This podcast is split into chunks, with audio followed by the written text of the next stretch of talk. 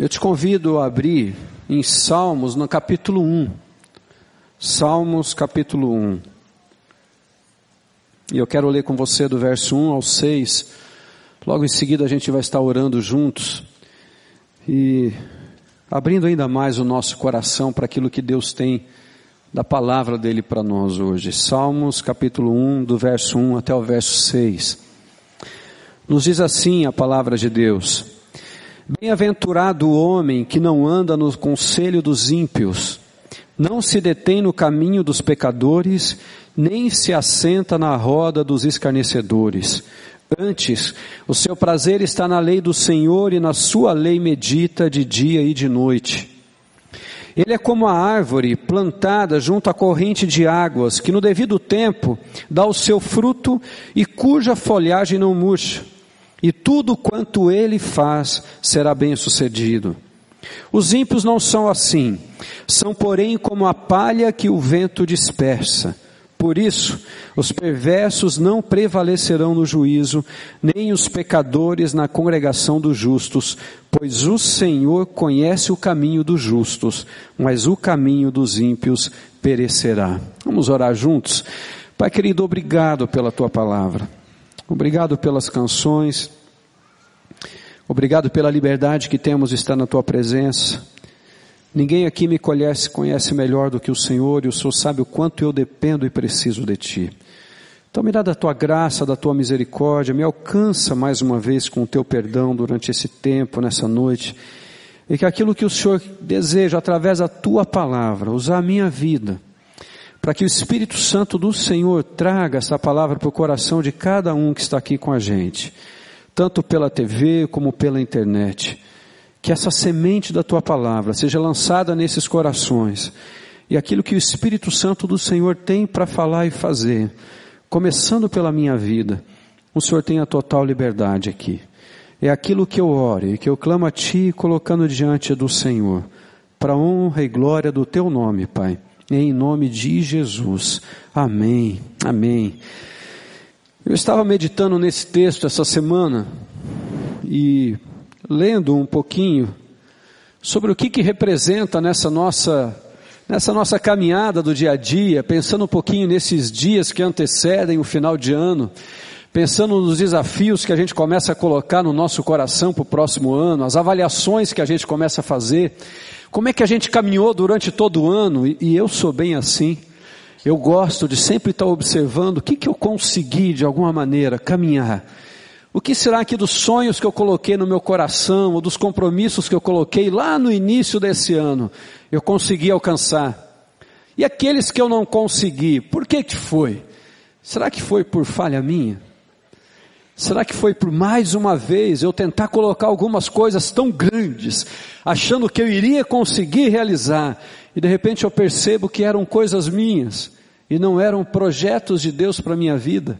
E aí quando você começa a avaliar um pouquinho estas questões, e você vai olhar na palavra de Deus, e você vai meditar na palavra de Deus, existem alguns textos que nos ajudam não somente a sermos confrontados por aquilo que estamos vivendo, mas principalmente com aquilo que na nossa caminhada de vida nós estamos praticando.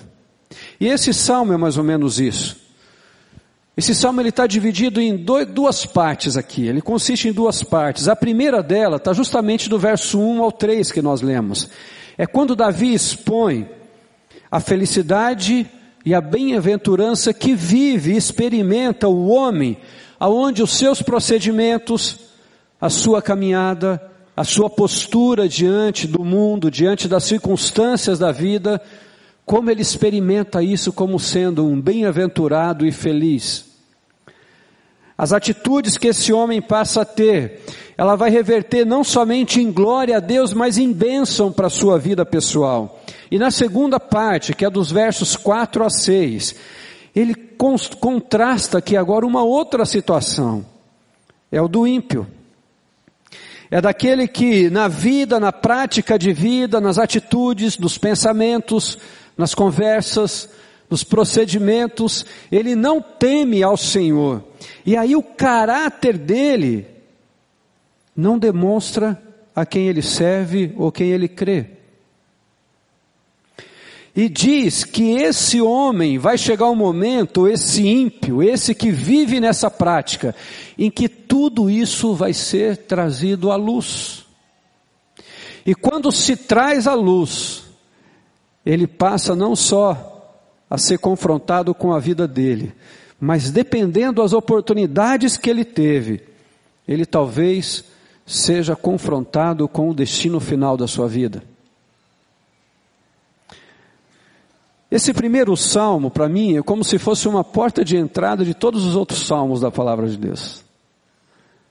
É como se já fosse dando uma orientação assim, olha, tudo que você vai ler que os salmistas escreveram, Asaf, Davi e tantos outros, é porque esses homens, de alguma maneira, eles guardavam o temor ao Senhor no coração deles. As experiências que são compartilhadas nos salmos seguintes, elas são de homens que falharam, homens que erraram, homens que eram confrontados com a sua vida, com seus ditames que alguns deles tomavam, mas que sempre que eram confrontados pela palavra de Deus ou com a voz de Deus falando ao seu coração, eles se quebrantavam, se rendiam e falavam: Senhor, tem misericórdia de mim, tem misericórdia de mim, me ajuda. E Davi foi um deles.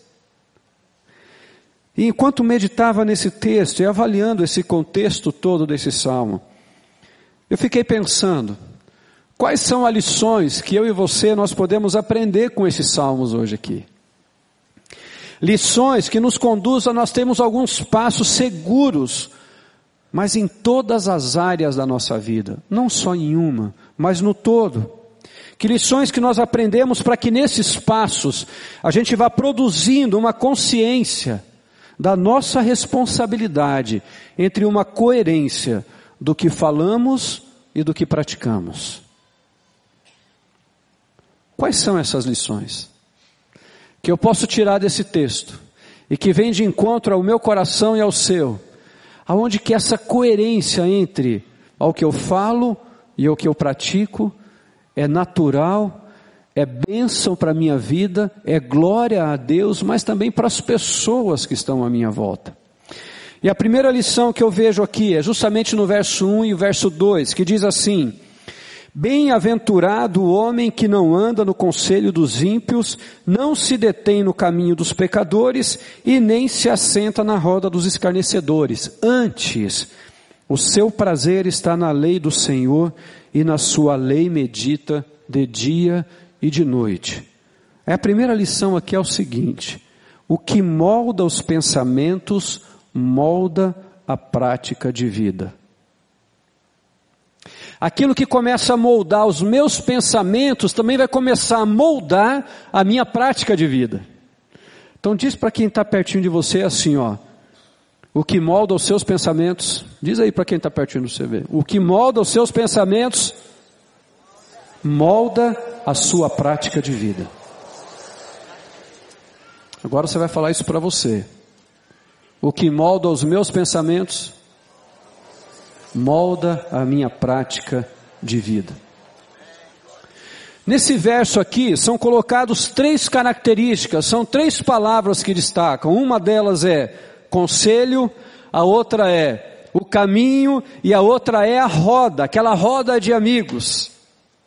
Esses três aspectos, eles são em contraste aqui com os meus pensamentos, com aquilo que se torna a minha prática de vida, porque começa a fazer o que que me separa de Deus, quando nesses três momentos da minha vida, eu vou buscar estas informações e essa prática com quem não tem o temor ao Senhor no coração.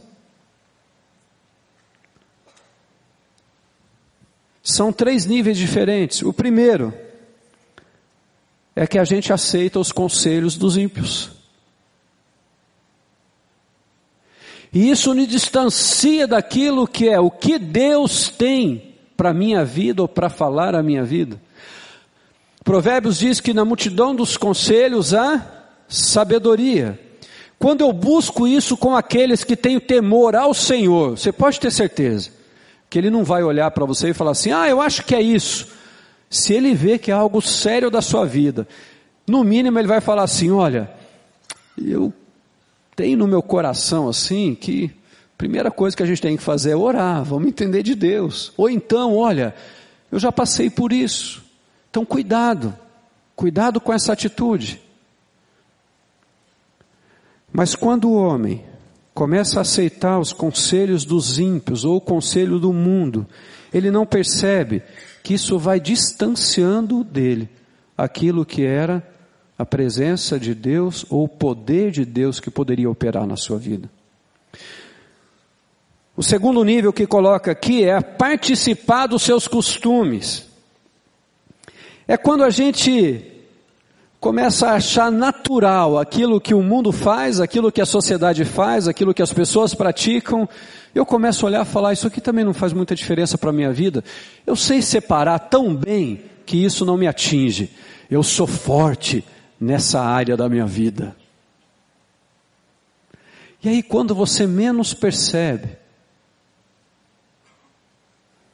você começa a ter as mesmas atitudes e começa a participar dos mesmos costumes daquilo que o mundo faz. E isso também começa a me distanciar um pouquinho daquela sensibilidade na minha consciência do que é um andar e um caminhar refletindo a presença de Jesus na vida. O terceiro nível aqui é começa a adotar as atitudes das conversas, dessas rodas de conversas, dos zombadores, daqueles que realizam as conversas inúteis, as conversas tolas. Mas de repente você participa disso junto e você fala: "Não, eu estou junto só porque eu sou amigo". Mas querido, quando essas palavras começam a entrar no nosso pensamento, uma vez, duas vezes, três, quatro, cinco, e chega um momento que a nossa consciência não consegue mais separar o que aquilo é útil, o que é inútil. Esses pensamentos também vão começar a moldar o seu caráter. E aí, a hora que você menos percebe, você talvez esteja replicando algumas dessas conversas. A hora que você menos percebe, talvez alguns desses vocabulários começam a fazer parte também da sua vida. A hora que você menos percebe, alguns pensamentos começam a ser conduzidos na sua vida da mesma maneira do que aquelas rodas de amigos que não têm o temor ao Senhor e que você acha que você consegue ter o controle e você não, em vez de aprofundar o teu relacionamento com Deus, você se aprofunda nessas conversas inúteis. É isso que a palavra de Deus está nos ensinando nesses primeiros dois versos. Quando nós começamos a compreender que nós não temos como deixar de viver nesse mundo, por nós mesmos nós não temos como. Todos nós aqui falhamos. Todos nós aqui erramos, todos nós aqui pecamos. Mas ele faz um contraste, e aí, quando eu leio esses dois versos, seria muito mais fácil para eu entender se o verso 2 fosse o verso primeiro.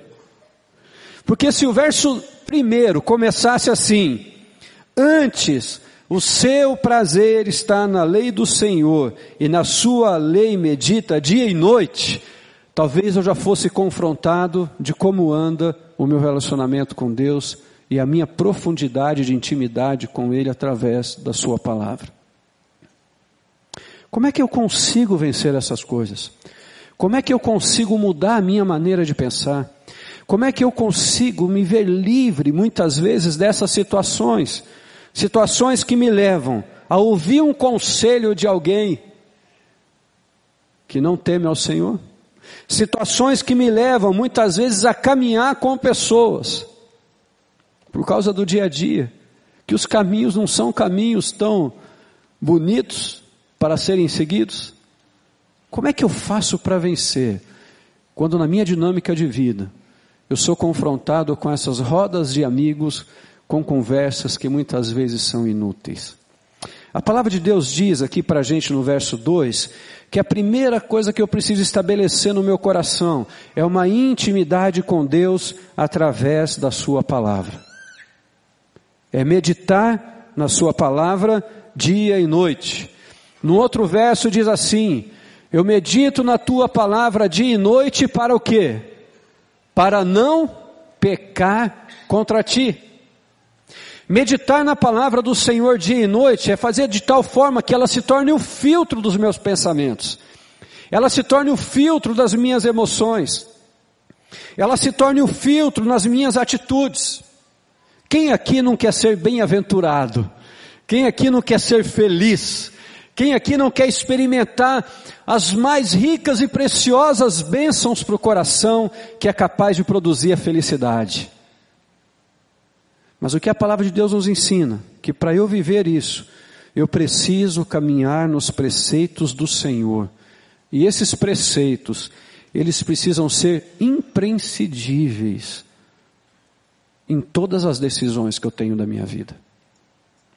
Não dá para separar, queridos. Não dá para escolher. É em toda a vida.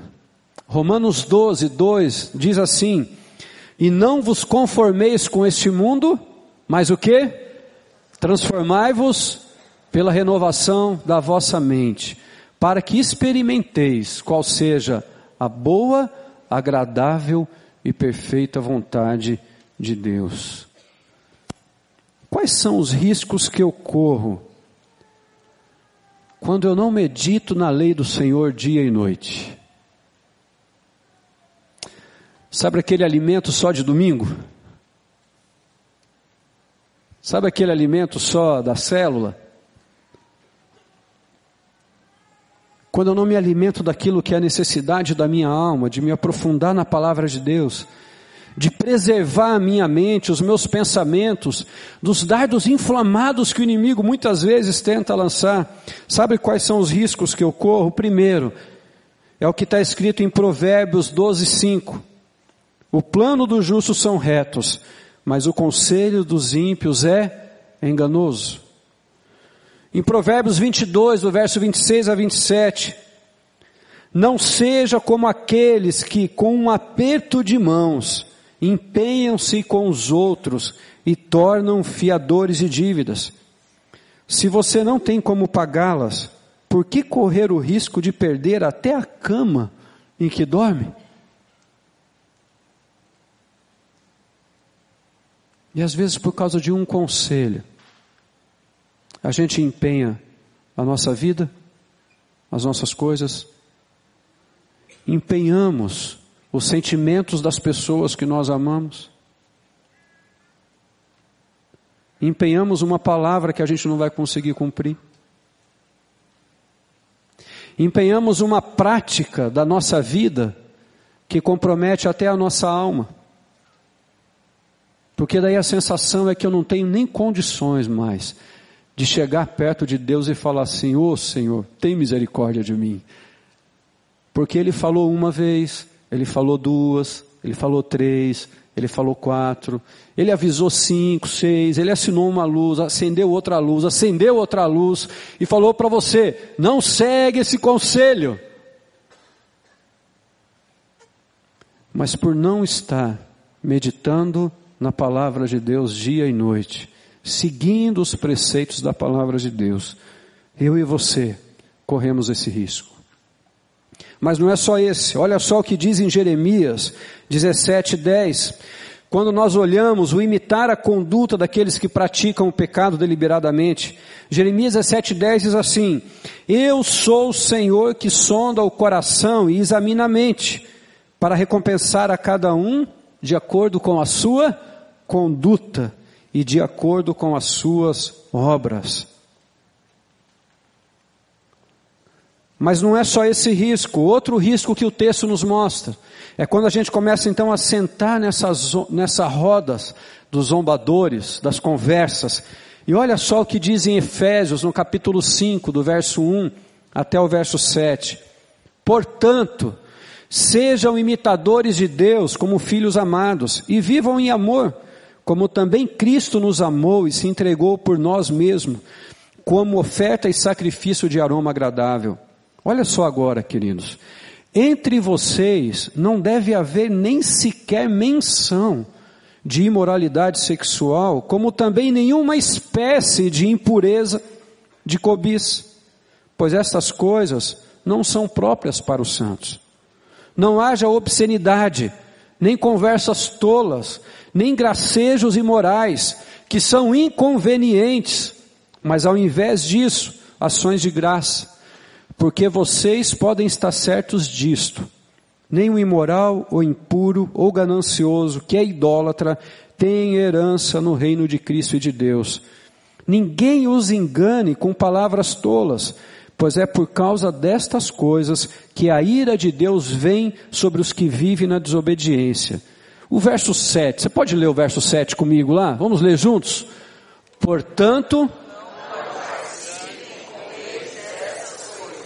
vamos ler de novo juntos? Portanto,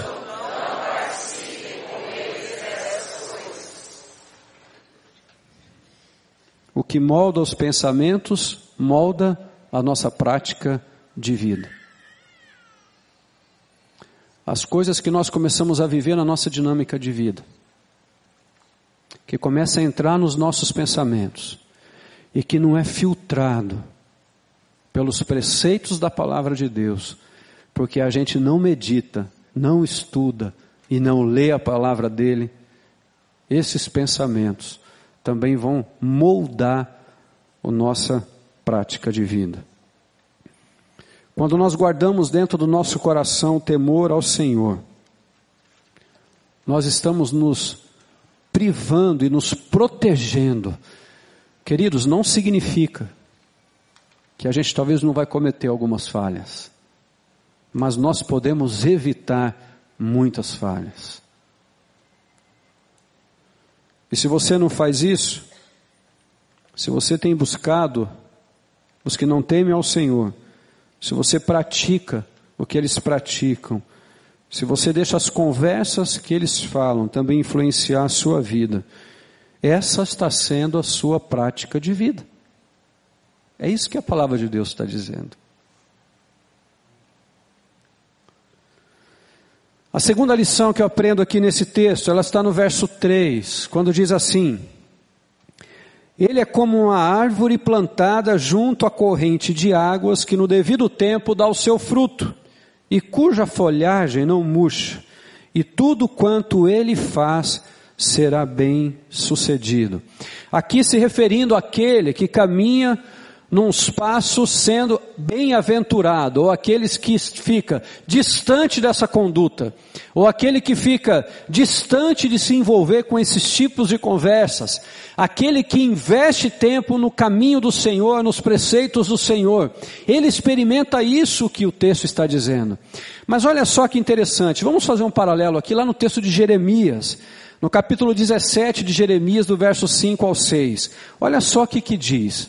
Assim diz o Senhor: Maldito o homem que confia no homem e faz da carne mortal o seu braço e aparta o coração do Senhor.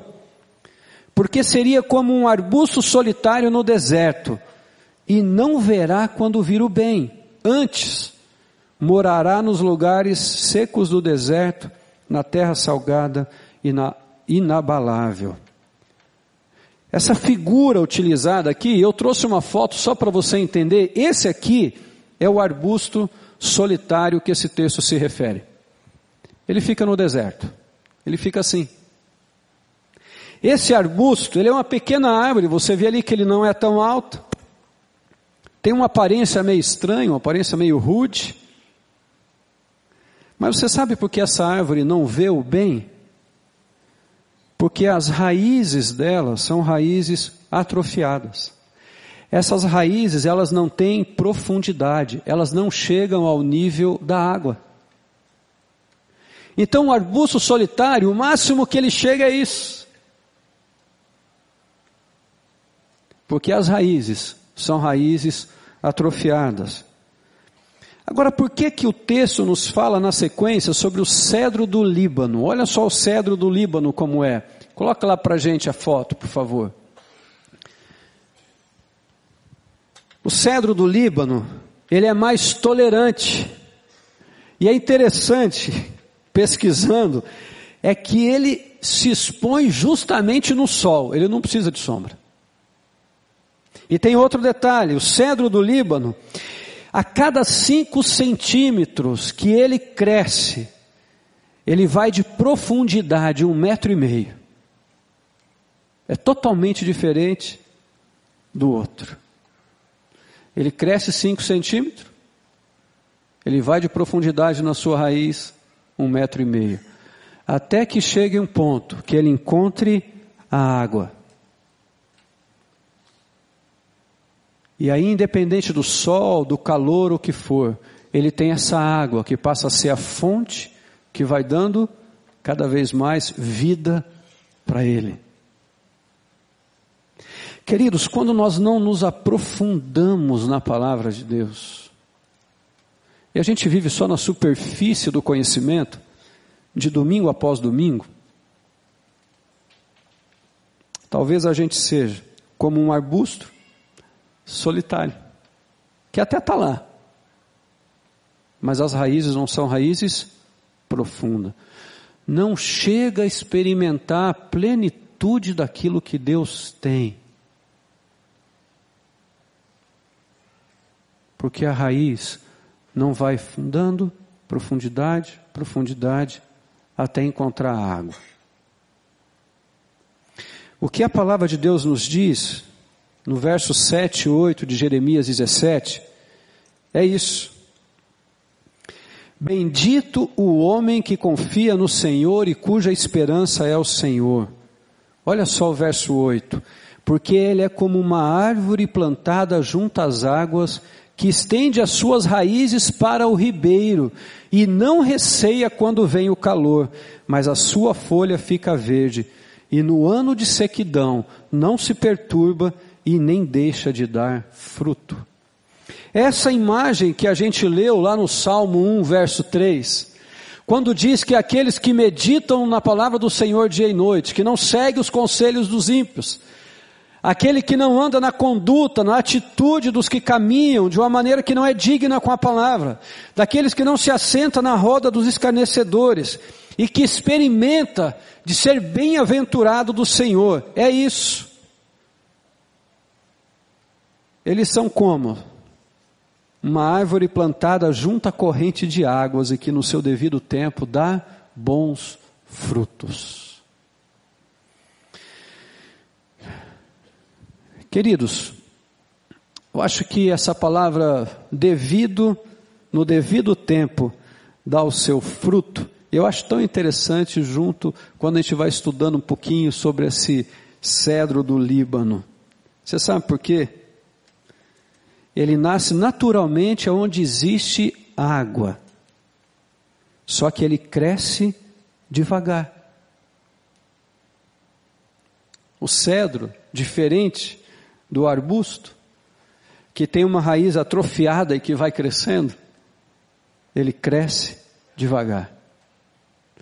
E assim deveria ser a minha vida e a sua vida esse desenvolvimento progressivo na nossa vida, em conhecer a palavra de Deus e crescer em graça dia a dia. Eu acho tão interessante quando o apóstolo Paulo fala assim, que nós somos transformados de glória em glória. Que quanto mais nós meditamos e estudamos a palavra de Deus, nós percebemos que a profundidade determina a qualidade do que se vê. Essa profundidade é que vai determinar quais são os frutos que as pessoas estão vendo na sua vida.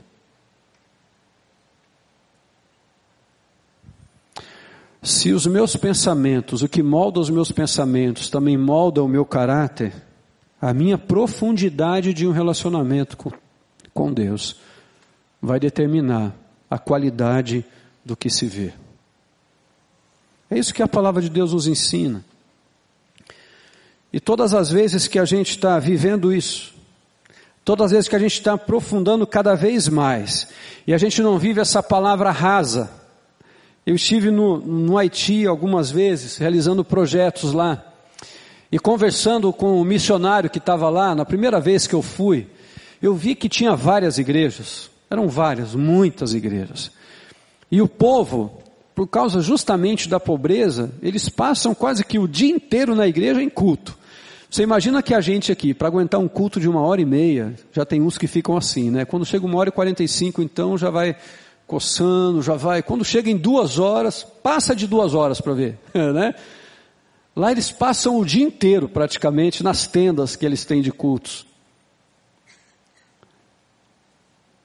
E aí eu perguntei para o pastor assim, falei, mas por que que ainda acontece então todo esse sofrimento, todo esse peso que a gente sente quando a gente vem a esse país? Ele falou assim, sabe o que acontece, pastor? É que aqui as pessoas, elas têm 5 centímetros de profundidade no relacionamento com Deus e na palavra. Elas vivem de emoção. Elas só vivem de emoção. Elas vivem das celebrações. Ai, que gostoso. Ai, o culto é uma benção. Nossa, o louvor lá é maravilhoso. E aí chora, chora, chora. E algumas vezes realmente é o Espírito Santo de Deus que está tocando o coração. Mas na maioria das vezes, queridos, são desabafos emocionais. Os cultos se tornam como se fosse um grande terapia em grupo. Porque falta a profundidade na palavra. E aí, quando a gente começa a viver essa profundidade, essa sede na alma de conhecer mais a palavra, e a gente vai abrir os nossos lábios para cantar, e a gente vai abrir os nossos lábios para orar, e a gente pode até se emocionar na presença de Deus, mas tem consistência, tem profundidade, tem raiz. A profundidade determina a qualidade daquilo que se vê. A terceira lição aqui é justamente nos versos 4 e 5, quando diz assim: os ímpios não são assim. Lembra que os primeiros versos falavam, os três primeiros falavam daqueles que eram bem-aventurados, daqueles que meditam na lei do Senhor, naqueles que caminham com o Senhor. E o que que eles experimentam? Eles são como árvore plantada junto ao ribeiro. E aí agora desses versos falam do ímpio. Os ímpios não são assim, são porém como a palha que o vento dispersa. Por isso, os perversos não prevalecerão no juízo, nem os pecadores na congregação dos justos. A terceira lição aqui é que uma vida de aparência revela o que é só palha jogada ao vento.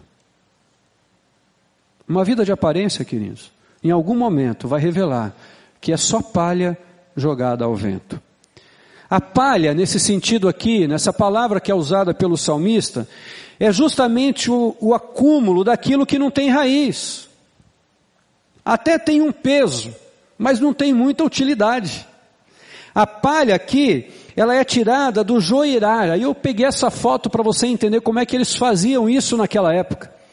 Eles tinham como se fosse essa vassoura, esse objeto grande, e quando eles colocavam todas as sementes no chão, eles pegavam isso no sentido do vento e ficavam batendo, batendo, batendo. Quando eles batiam, essa palha subia e o vento levava, e ficava apenas o grão da semente. O que a palavra de Deus está dizendo? Que os ímpios, aqueles que praticam as coisas do mundo com naturalidade, eles são assim. Aparentemente, até parece tudo bem. Mas muitas vezes são como palhas levadas ao vento, que basta o vento soprar. E essas palhas são, essas palhas são levadas longe. Nos Salmos de número 37, capítulo 37, verso 35 e 36, nos diz assim: Vi um homem ímpio e cruel florescendo como frondosa árvore nativa, mas logo desapareceu e não mais existia, embora eu o procurasse, não pôde ser encontrado. O que, que significa isso com essa palha, com essa vida de aparência?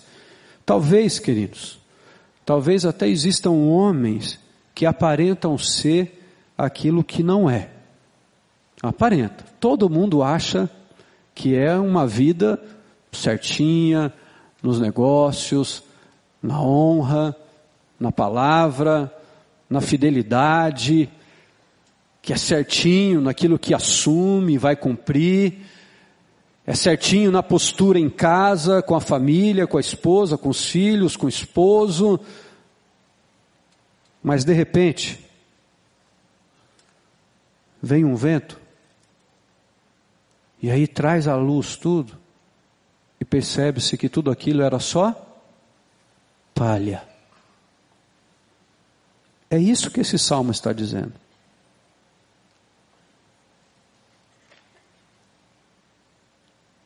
A vida de aparência revela que é só palha jogada ao vento. E é interessante que a palavra de Deus nos diz, nesse Salmo 1 e o verso 5, que chega alguns momentos, e tem um momento final, que é o juízo final, que a palavra de Deus nos ensina, mas também fala que na congregação dos justos, eles não permanecem muito tempo. Até na congregação dos justos. Talvez aparentam ter uma vida de espiritualidade assim que é tremenda. Mas a hora que vem um problema, vem uma dificuldade, que vem uma tempestade brava, tudo aquilo era só palha. Tem uma frase que eu aprendi, e eu ouvi essa frase a primeira vez do pastor Márcio lá em Belo Horizonte, uma vez conversando com ele. Nós estávamos resolvendo uma situação muito delicada que estava acontecendo, e naquele conflito, né, de, das decisões que precisariam ser tomadas, a outra pessoa começou a tomar uma atitude assim que eu fiquei eu e ele assim, olhando um para o outro e falando, como é que essa pessoa, eu nunca imaginei que essa pessoa fosse ter uma atitude dessa, e eu pensando dentro de mim, porque afinal de contas a gente estava convivendo com essa pessoa, já fazia dois anos e meio ali, e sempre era uma pessoa dócil, tranquila, e de repente, por causa de uma pressão, de uma situação complicada. Mudou da água para o vinho. Aí eu lembro que o pastor Márcio olhou para mim e falou assim: Não vamos falar mais nada não. Ele olhou para o menino, ele tem o costume de falar filho, né? Falou assim: Filho, pode ir embora. Depois você volta. Aí o pai levantou bravo, tal, saiu. Aí ele olhou para mim e disse uma frase: É na crise que se revela o caráter. É na crise que se revela o caráter. Eu nunca mais esqueci isso. E também é isso que a palavra de Deus está dizendo. Queridos, quando nós vivemos de uma aparência, você pode ter certeza que em algum momento o sopro de Deus vem, mesmo que seja no nosso meio, e ele mostra o que é palha.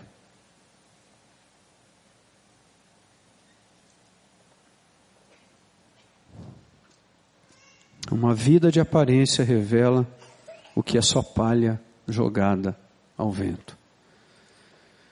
Como é que eu posso então olhar para a minha vida e para a sua vida assim, você para a sua vida, com muito temor ao Senhor, e a gente ter uma prática de vida que não, não nos permita viver de uma aparência? Queridos, é só construindo uma vida genuína na palavra de Deus. Quanto mais você lê e medita na palavra de Deus, ela é o filtro. É o filtro dos teus pensamentos. É o filtro das tuas atitudes. Toda vez que está acontecendo algo que você está quase envolvido, aquela mensagem, aquele texto bíblico vem na sua mente e fala assim: é isso mesmo? E o Espírito Santo começa a te lembrar dos versos e fala: opa, vou parar aqui, quando isso começa, na minha vida e na sua vida acontecer, e o Espírito Santo ainda está ali, falando para mim, falando para você, e nessa consciência que eu passo a ter, nessa luta da carne com o Espírito, que é a minha carne querendo fazer o que é da carne, e o Espírito querendo me levar a fazer aquilo que agrada a Deus. Justamente nesse momento, enquanto o Espírito Santo está falando com você, querido, não resista, para, muda, Decida. Deixe a aparência de lado, deixe esses conselhos de lado, deixe esses caminhos de lado, deixe essas conversas inúteis de lado e volte para aquilo que a palavra de Deus tem para a sua vida, para que você possa ser um bem-aventurado.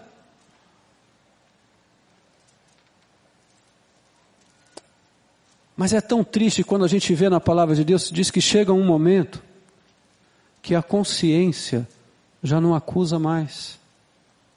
Já começa a ser tão normal, tão natural, que é capaz de estar aqui dentro. Mas a consciência não acusa mais. E você sabe o que, que acontece com o Espírito Santo que está dentro da gente, quando nós chegamos ao ponto que a nossa consciência já não nos acusa mais? O Espírito geme com gemidos inexprimíveis. O Espírito Santo está dentro de você e de mim, falando ao Pai assim: Pai, Ele não me escuta mais. A consciência dele não percebe mais. Então, querido, enquanto a sua consciência e a minha está sendo sensível, dê graças a Deus, mas também não permaneça no erro.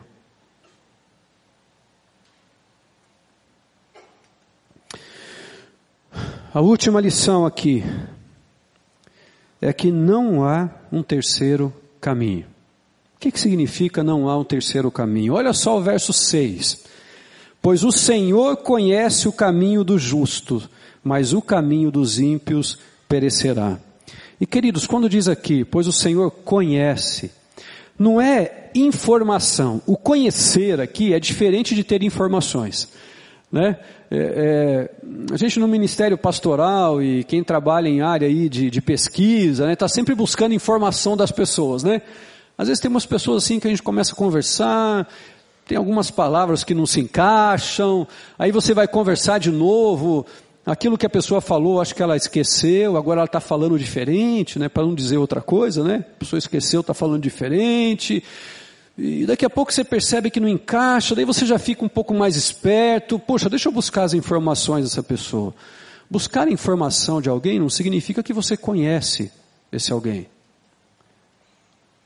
O que o salmista está dizendo é que Deus, Ele nos conhece.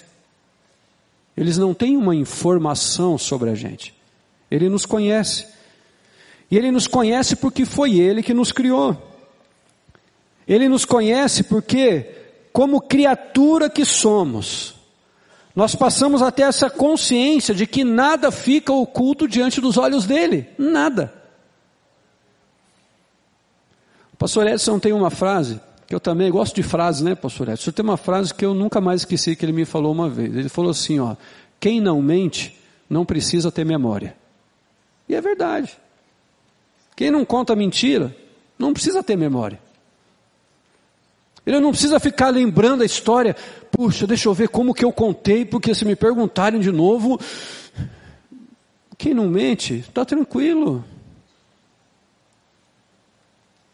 Qualquer hora que fizer a pergunta de novo, talvez ele vai repetir a história e você vai falar assim, eu já ouvi essa história. Ah, tudo bem, eu não sabia que eu tinha lhe contado. Porque quem não mente não precisa ter memória. O conhecer, o conhecer de Deus é isso.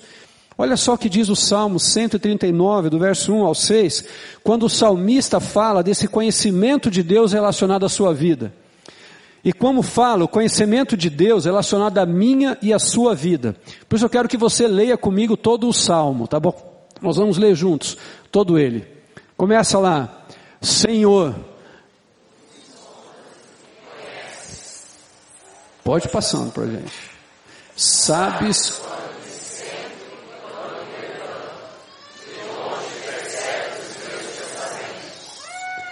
Sabes, pode passar? Sabes.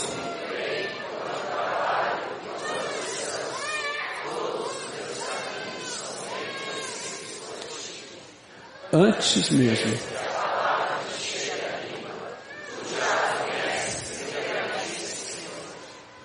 Tu me cercas.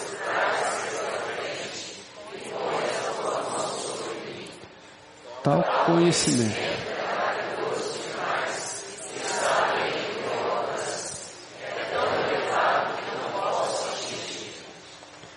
Exultarei com grande alegria por causa do teu grande amor.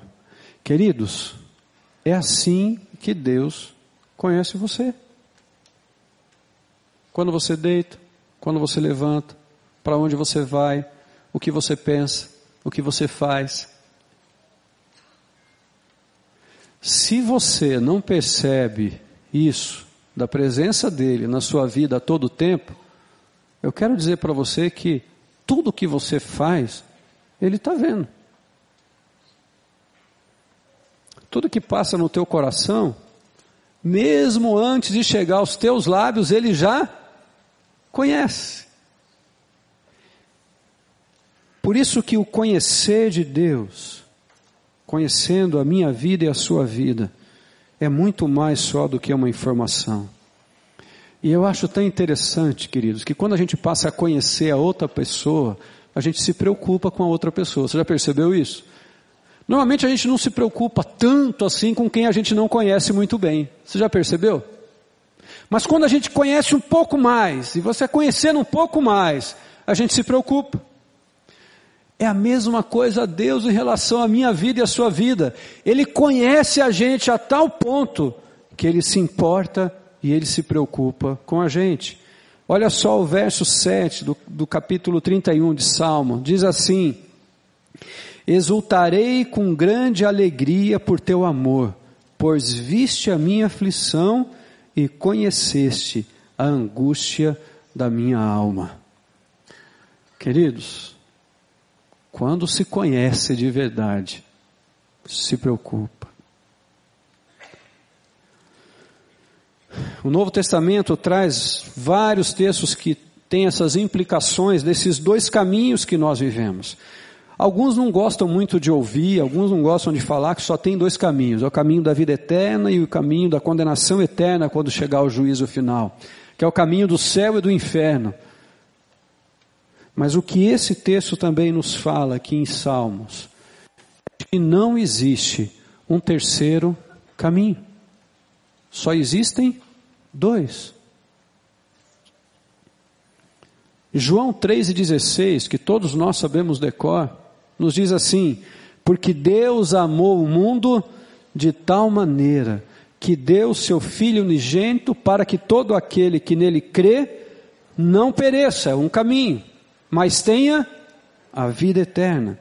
E o verso 17 diz assim: Porque Deus enviou o seu Filho ao mundo, não para que condenasse o mundo, mas para que o mundo fosse salvo por ele. E assim, esses dois caminhos, querido, na minha vida e na sua vida, quando chegar o juízo final, ele vai se separar para sempre. Aqui ainda, eu posso parar, como todos nós estamos parados aqui hoje, sendo confrontados, ouvindo a palavra do Senhor, e nós estamos parados, refletindo, avaliando a nossa vida, sendo confrontado com as nossas atitudes, com os nossos pensamentos, com o nosso caráter. Mas eu ainda estou parado aqui e eu posso decidir. Eu vou continuar contigo, Jesus. Ou eu posso decidir. Eu acho que eu ainda vou continuar caminhando. Não tem terceiro caminho. Se você não firmar um compromisso com Jesus todos os dias, você vai se deixar ser levado pelo caminho dos ímpios, pelo caminho do mundo. Não existe um caminho alternativo.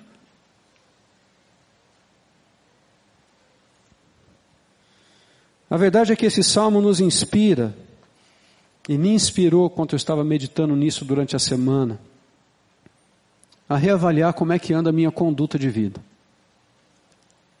Como é que anda? De que forma essa minha conduta de vida hoje, ela pode ter um impacto não só agora, mas pode ter um reflexo para toda a eternidade? De que maneira, talvez sem perceber, alguns desvalores estão ocupando o espaço de valores na minha vida e na sua vida?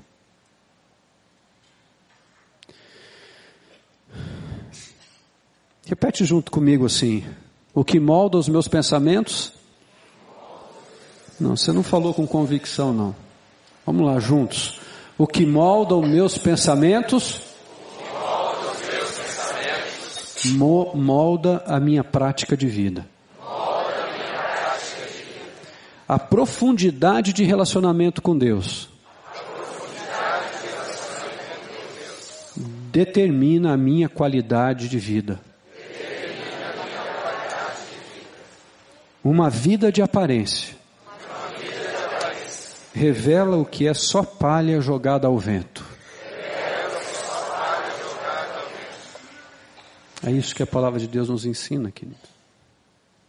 E isso é na sua família, isso é no seu trabalho, isso aqui é na igreja, são com seus amigos, aonde você estiver. Não existe um terceiro caminho.